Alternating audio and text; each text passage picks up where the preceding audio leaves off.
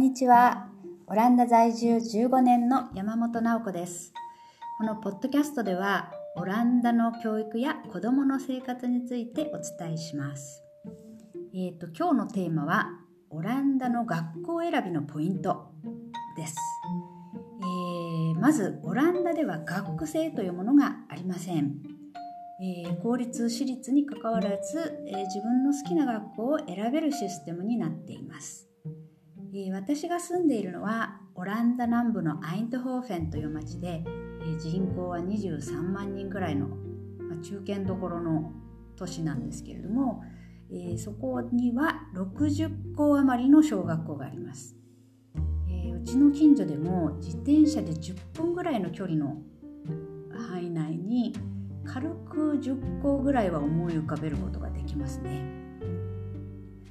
で学校の種類も本当にいろいろありまして普通の公立校もあれば、まあ、キリスト教系の学校もあるしオルタナティブ系の学校も、まあ、これ公立校公立の学校なんですけれどもモンテッソーリ式ですとかシュタイナー式ですとか、本当にいろいろな学校があるんですね。で、えー、私立ではまあインターナショナルスクールとか日本人学校とか、まあ、オランダとは違ったカリキュラムでやってる特殊な学校っていうのがありまして、まあ、そういうところは結構学費が高いんですけれども、まあ、普通にあのオランダの教育課程にのっとっているところっていうのは公立私立にかかわらず授業料はタダですね。それで、えー、キャンプ代とか、ちょっとした子どものアクティビティ代を払ったりはするんですけども1年間にかかるお金が2万円ぐらいだったかななんかとてもあの安いんですね。でオランダではあの4歳から小学校生活が始まります子供が4歳の誕生日を迎えると学校に入学するんですけれども、まあ、学校選びはだいたい2歳ぐらいから考え始める人が多いですね。で教育熱心な人とかになると子供が生まれたらすぐ近所の小学校に子供を登録する人もいますね。というのはあの人気のある学校は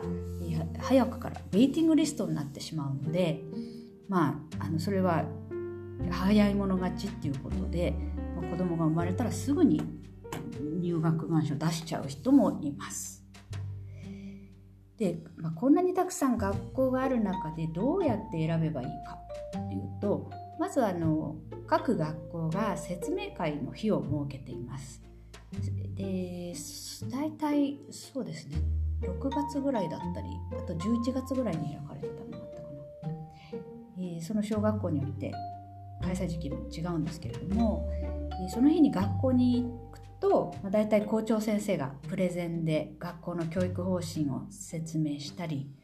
校舎の見学をさせてくれたりします。見学の際は結構あの在校の高学年の生徒が案内してくれることもありまして、まあ、学校の雰囲気は非常によくわかります。でこの、学校説明会で見ておきたいポイントなんですけれどもまずはまあ教育方針ですね。オランダではま政府が教育内容の大きな枠組みは決めているんですけれども、まあ、細かいこと例えば教材とか教え方とかクラス編成とかそういったことはもう全て各学校の裁量に任されています。だから学校によって非常に教え方とか、まあ、教材とかの違いが大きいですね。私の息子は、え、モンテッソーリ式の学校に行ってるんですけれどもここの教材は非常に独特で木とか、えー、布とかビーズとかを使った非常に素朴なおもちゃみたいな教材を使って計算とか文字とかを習ったりしていますね。で授業の進め方も先生が前に立って何かを説明するという時間は非常に少なくて子どもたちが独自で毎週時間割を作ってで、え、各自が自分のペースで1週間の課題をこなしているという感じになってます。モンテッソーリ式の教育についてはまた別途ご紹介したいと思います。でえー、クラス編成についてなんですけれどもまあ、これ学校によってやっぱりまちまちでえー、1クラスに1学年っていう学校もあるんですね。これは普通に日本とかと同じなんですけども、えー、あとですね1クラスに23学年が一緒にいるっていうケースも結構あります。でうちの息子の、えー、学校は1クラスに2学年が一緒になってるんですね。でこちらは、えーと、グループ1からグループ8まで8年間あるんですけどもグループ12が一緒のクラスでグループ34グループ56グループ78という形で一緒になってます。で、えー、1年生からですねずっと同じ先生と同じクラスメートで8年間一緒に勉強するっていう学校もありますし1年ごとにクラス替えをする学校もあります。でうちの息子の場合は1クラスに、え、2学年がいるタイプなので1年経つと半分の子が入れ替わる。クラスの半分クラスメートの半分が入れ替わるっていう形ですね。で担任の先生は2年に1回変わるというシステムになってます。まあ2学年が一緒にどうやって勉強してるのっていう疑問を抱かれる方多いと思うんですけどもこれもですね先生が前に立って一斉に教えるっていう時間が非常に少ないので子どもたちが各自で自分の課題を進めるっていうシステムだと結構可能になるんですね。えー、それで1クラスで、まあ、8年間ずっと行くっていうケースと、まあ、そうでないケースっていうのは、えーまあ、いろいろ良し悪しがありまして1年間1クラスでずっと8年間行くと、まあ、非常に友達とも仲良くなれるし先生も子どもたちのことをよく知ることができるっていうメリットがあると思うんですけども、まあ、逆に先生とあまり合わなかったりですとか、まあ、クラスのお友達と仲が悪くなっちゃったりした時にはちょっとあの問題がありますので、まあ、そういう時はもうあの交渉すれば別のクラスに変えてくれるということになってますね。えー、あとの、えー、もう一つのポイントチェックポイントとしては、えー、説明会では校舎の漢字を見ておきましょうと、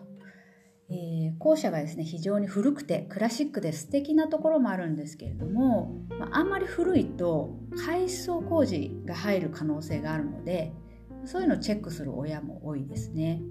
で工事に入ってしまうと例えばその工事の間別の校舎を借りて子どもたちが別のところで勉強しなくちゃいけないですとか、まあ、引っ越しとかもあるんで1年ぐらいこうわさわさした感じの中で勉強しなくちゃいけないっていう可能性があります。あとですねうちの息子たちが行ってる学校はま比較的校舎が新しいんですけども体育館が非常に広くてですねこれあの体育館が広いと別の学校で体育館狭いところの学校から借りにその体育館だけ借りに来たりとかそういうこともやってますよね。うちの息子の場合非常にアクティブだったんで、まあ、学校が体育館持ってるところがいいなと思いましてそれは結構チェックポイントでした。あとのチェックポイントはですね例えば在校生とか集まっている親の雰囲気これを見ておきたいですね。え住んでいる地域によってはとかですねあと学校のある地域周りの、え様子によっては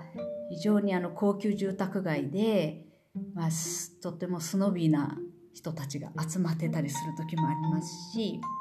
あとはまあ外国人の多い学校とかですねそういうのもありますね。まあ、外国人多いっていうのはまあいいポイントとしては先生方も英語で対応してくれたり外国人にケアが厚かったりするんですけども例えば悪いポイントになると例えば、えー、トルコ人の移民の比率が非常に高くて、えー、子ども同士がトルコ語で話してしまっているみたいなところになると、まあ、クラス内でトルコ語を話すグループと話さないグループで分かれてしまっているとかですね。そういう問題を聞くことがあります。えー、ここまでですね、まあ、あのポイントをお話ししたんですけど小学校を選ぶポイントをまとめてみますと、えー、まずは教育方針ですね。教材とか教え方とか。それから、えー、クラスの編成がどうか。1学年に、1学年1クラスに、複数の学年がいるかとかクラス替えはどうかっていうことですねそれから校舎の漢字え教室の雰囲気ですとか改装工事の可能性ですとか、体育館などの施設のチェックですねそれから、え先生と生徒の雰囲気外国人はどのぐらいいるのかなとかそういったことを、え、見ていただけるといいかなと思います。えー、でもですね最終的には、まあ、楽しさが一番大事かなと、えー、オランダの小学校生活っていうのは、まあ、日本や他のアジア諸国とかとは違って、まあ、学習よりは、まお友達と仲良く遊べるかとかチームワークができるかとかそういったことを重視しているので自分の子供がこの学校楽しく通えそうかなっていうのを一番あの気をつけて見ることが大事かなと思います。ぜひ、えー、小学校選びの参考にしていただけたらと思います。